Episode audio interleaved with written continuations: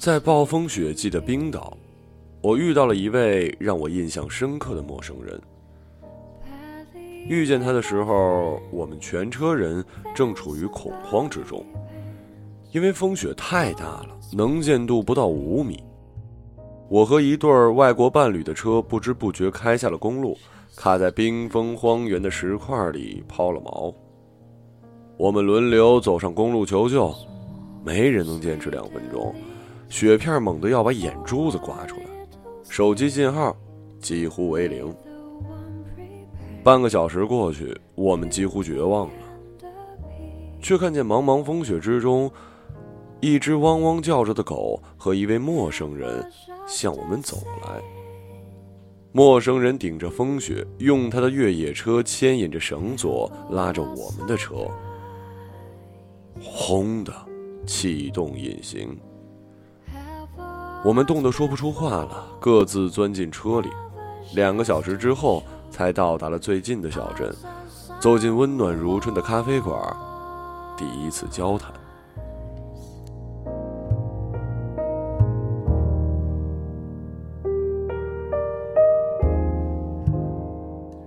跟我同车的是一对来自法国的恋人，两位都是纤细漂亮的男性，分别叫做埃米莲。和达维，我们两天前遇到他们，那时我刚走出机场，在车行租到了最后一部车，他们拎着箱子，热情的冲着我。我们打算沿着一号公路环游冰岛，能不能和你拼车呢？我同意了，因为我来冰岛旅行没有任何的旅行计划。这时正是二零一二年的十一月。金融行业持续的不景气，我所在的银行再次裁员，前天还在一起吃饭的同事，昨天就卷铺盖卷走人。原来风生水起的固定收益部，索性一夜之间全部裁空，商务谈判全部推迟，日程表上的会议被取消了大半。工作倒是清闲了，我提心吊胆的盯着手机。就怕下一个电话是人事部打来的。过了一个星期这样的日子，我想起自己已经连续两年没有休年假了，索性把心一横，临时请假，飞抵向往已久的冰岛。冰岛的咖啡馆里，我向搭救我们的陌生人介绍自己：沈轩婷，来自中国。陌生人眼睛一亮。我叫沈璐，也来自中国。前段时间在冰岛的首都雷克雅未克工作。他三十岁左右，眼神坚定，手指修长，黑色冲锋衣下是衣领挺阔的白色衬衣。他的德国黑背犬是发现我们落难的功臣，此时正机警地竖着双耳，守在他的脚边。沈姓在中国很常见吗？埃米莲一脸的好奇，我点了点头，隐约觉得在冰岛这依然可以算是小概率的事件。沈路的旅行路线跟我们几乎一致，简单商议之后，我们决定一起出发，相互照应。我从未想过，这是一场突如其来的感情开端。冰岛的冬天。白昼短暂，刚过下午三点，天色就迅速的变暗。我和旅伴们在附近投宿，这一带是美剧《权力的游戏》的拍摄地，据说演员们也住过这里的小旅馆。店主是身高足有一米九、满头金色浅发、眼睛蓝得透明，因为淡季见到客人而活力四射。在我们的面前摆上一大圈的黑啤酒，又热情洋溢地端出冰岛的特色驯鹿肉汉堡和精肉沙拉。驯鹿汉堡配上生菜和番茄，咬起来鲜美多汁，入口即化；而精肉沙拉则有一种奇特的腐蚀气息，大概是常年在海上漂泊的维京海盗熟悉的味道吧。窗外风雪肆虐，长夜漫漫。艾米莲提议：“我们来深入的了解彼此吧，从介绍不为众人所知的爱好开始吧。”他对我挤了挤眼睛，“女士优先。”我喝了一大口啤酒。嗯，我嘛，在工作之余，偷偷的写小说。为什么偷偷的呢？我的工作要求数据说话和风险可控，而我的小说大多奇幻怪诞，我可不想让老板和客户不安。你呢，沈洛？呃，我是建筑设计师，在欧洲设计过一些博物馆和音乐厅，个人爱好是飞行，刚拿到了私人飞机的驾照。我咕咚地喝下啤酒。在冰岛前，我一直在构想新的小说。男二号人物的设定就是建筑设计师，因为我需要他构建并最终摧毁小说里的虚拟世界。国内建筑设计师有近百万，我却苦于谁也不认识。我看着沈路，不小心看得有点久。几圈黑皮下肚。精肉沙拉也吃得见底，法国恋人们从欧洲杯聊到了同性爱情的不易，沈路和我也介绍了国内的买房潮和工作压力，越聊越深入。这天夜里，大风几乎掀翻了屋顶，我怎么也睡不着。到凌晨四点，我忽然收到了一条长长的私信微博。沈路居然上网读完了我的处女作小说，不仅给出了中肯的批评和建议，还探索了我未想到的新结局，既出人意料又合情合理。我在黑暗中盯着发光的屏幕，感到说不出的快乐。第二天上午，风雪奇迹般的停了，我们驱车西行，正午过后到达了这里火山的山腰。向火山口进发。地热融化了山上的雪，土壤呈现出深深的铁锈红色。没有树，也没有活物，荒凉的像火星一样。我背着登山包和相机，感觉碎沙在鞋底如蛇一般的向下游动，一个大意就会摔成外星人。干脆手脚并用，很快就累得气喘吁吁了。刚坐下休息，忽然觉得背后一轻。顺路折返回来，拎起我的登山包，二话不说背在自己身上。我接管了他的德国黑背犬，奋力的一口气登上了山顶。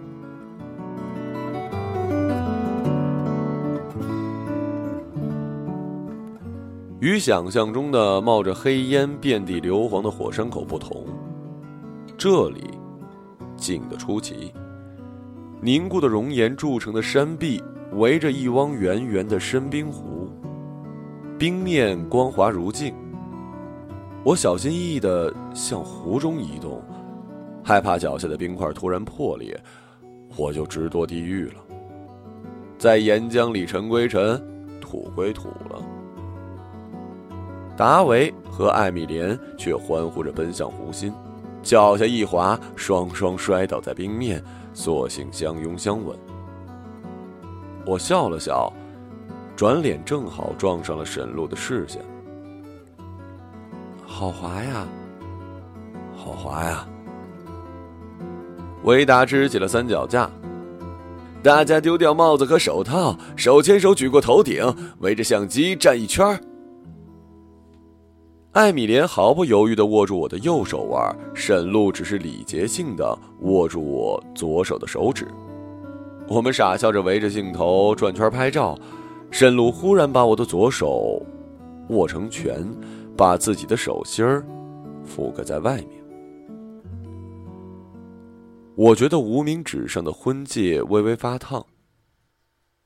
我已经结婚了，我的先生比我大八岁。在事业单位做公务员，每次我加班到深夜回家，他都会心疼的摸摸我的头，端过一杯热牛奶。我的日子过得温暖平静，唯一的缺憾是我热爱旅行，他却因为工作性质无法出国，所以我们一起踏遍了祖国的大好河山。我也偶尔独自出国冒险，我从未离开过亚洲。这次的冰岛之行是崭新的经历。太阳西沉之后，我们住进了新的木屋。与昨天的旅店不同，这里没有店主，一切服务靠自助。木墙上挂着熊皮和公鹿头，三间卧室围着宽敞的客厅，壁炉里的火熊熊燃烧着。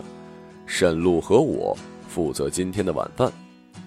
我们从越野车里拿出了生蔬菜、冻牛肉和调料，卷起了袖子准备起来。我切着胡萝卜和洋葱的时候，他用微波炉将牛肉迅速的解冻，切成了小块。我接手烹制胡萝卜烧牛肉，他洗好甜椒、甘蓝和生菜，倒出豌豆和玉米粒儿。我调制香醋汁，他搅拌土豆泥。五十分钟之后，中西合璧的晚餐已经端上了长长的松木桌。达维惊奇地问：“你们怎么这么默契？”真的没有排练过。晚饭中，我几乎没跟沈露说话，沈露也尽量不看我这边。我们都拼命的找法国人聊天，偏偏艾米莲喜欢文艺性质的集体活动。她郑重的写下了三十个单词，要我们按照重要程度各自排序，最后只能留三个，代表自己最重视的东西。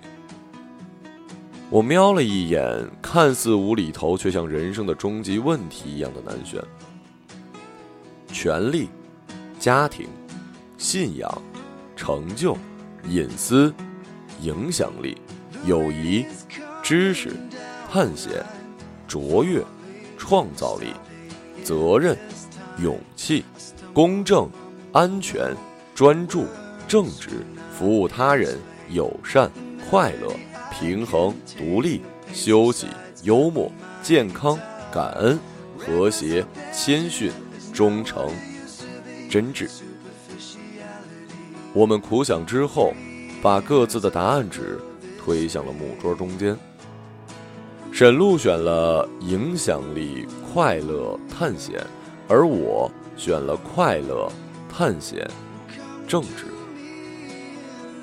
艾米莲惊讶地看着我们。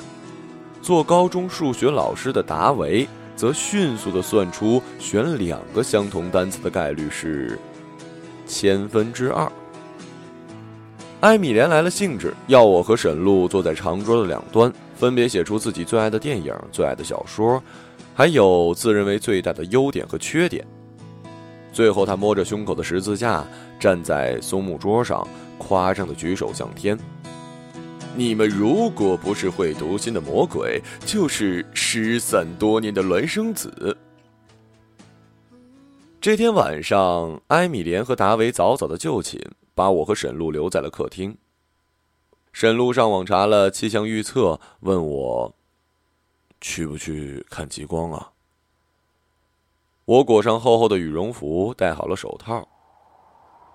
夜空如一块润泽的深蓝冰。漫天星辰如碎钻般的镶嵌其间，我们的车在寂静的公路上缓缓前行，两道明黄的灯光扎破车前的黑暗，泛着光的雪原在身侧无边无际的延伸着。沈天庭，你结婚了吧？嗯，你呢？有女朋友？什么时候打算结婚啊？暂时没打算。我想回中国，他是英国人，想留在英国。沈路直视前方。嗯，你的先生是什么样的人？问的有点突兀啊，但是我想知道。一群驯鹿从车前跑过，巨大的鹿角。和白黄色的皮毛在光柱中蓦地一闪。他很顾家，嗯，有责任感，也迁就我，就像是哥哥那样，很好的人。听起来很幸福。有点冒昧的问，你们将来有什么打算啊？努力的工作还房贷，几年后有了孩子再换个学区房。我会继续偷偷的写小说，虽然因为每天只有一个小时，我写的很慢。我的先生会留在体制内，一步一个脚印儿，直到退休。我没有告诉沈璐，我还是会独自出国旅行，下一站会是玻利维亚的天空之镜乌尤尼盐沼。我总觉得独自旅行有点寂寞。沈璐把车停了下来，车窗外绿色的北极光在天顶华丽的盛开着。缠绕变化，如同一个巨大的漩涡。我满心敬畏地注视着那漩涡中心的无尽黑暗，淡紫色与桃红色的分支，忽然如沙般的跳跃而出。转瞬之间，夜空变了颜色，仿佛燃烧的红莲。银色的星星在极光之河中沉浮闪烁。德国黑背犬对着星星呜咽起来。沈洛，你去过那么多的地方，最喜欢哪儿啊？意大利的佛罗伦萨，还有玻利维亚的乌尤尼。这简直是疯了！我笑着摇头，羡慕又难受。你就像是世界上的另一个我，我们都喜欢探险，它是你的生活，对我却是奢侈品。沉默了一会儿，沈璐问：“这附近有个冰洞，晚上也值得一看，想去吗？不一定摔死的话就去。”他笑了笑，从后备箱里取出了探险装备包。我们循着一线潺潺的细流，深一脚浅一脚的，向一片山坡前进。细流越来越宽，岸边的雪也化了。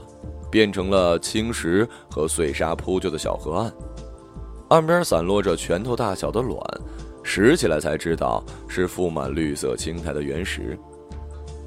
地面越来越湿润，从冰洞中流出的温泉水让周围的温度都升高了。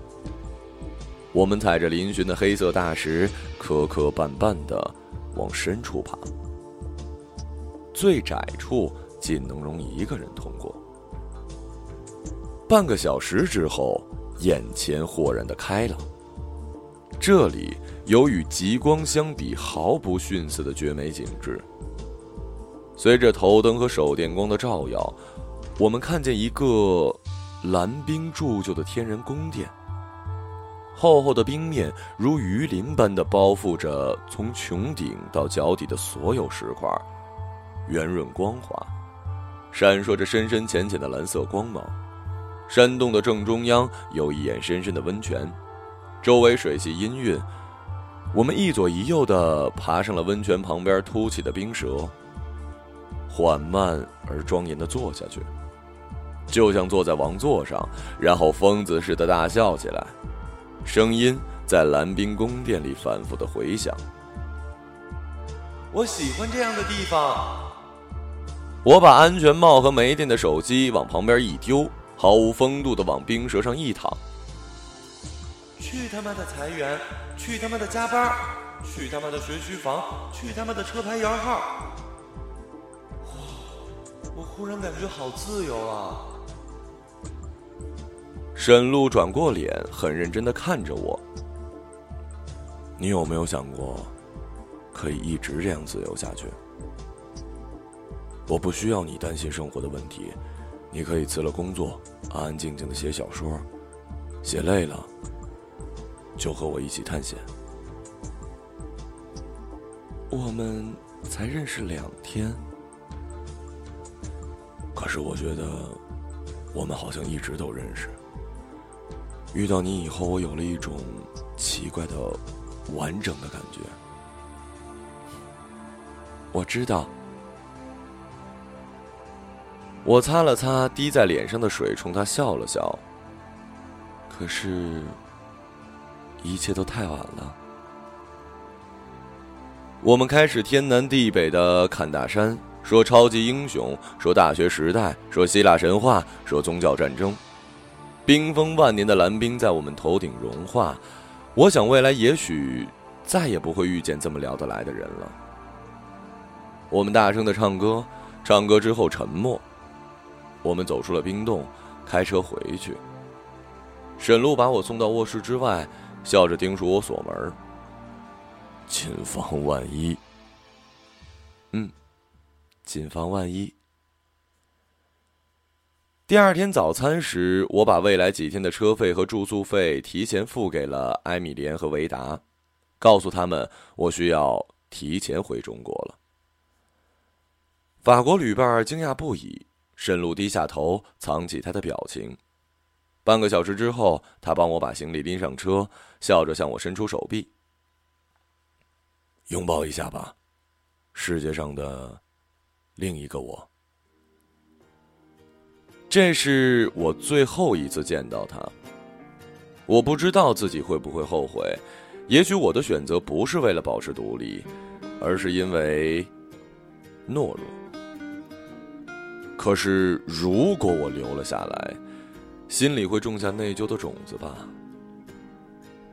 快乐、探险、正直，这是我最重视的东西。一个内疚的人。是无法真正快乐的。我想沈路也明白，他和我会独自的踏上异乡，也许带着同一本书，在不同的时间点，朝圣同样的梦想地。在冰岛的机场，我给先生打了电话，聊到最后，我问他：“这里有三十个词，你觉得哪三个最重要？”他认真的想了一会儿。选了跟我完全不同的家庭、权利、责任。此时正值中国的半夜，他说：“老婆，我想你了。”我也想你。今天去哪儿玩啊？他啪啪的按着鼠标，查看着冰岛的地图。你们应该到大瀑布的附近了吧，老公，我今天回家。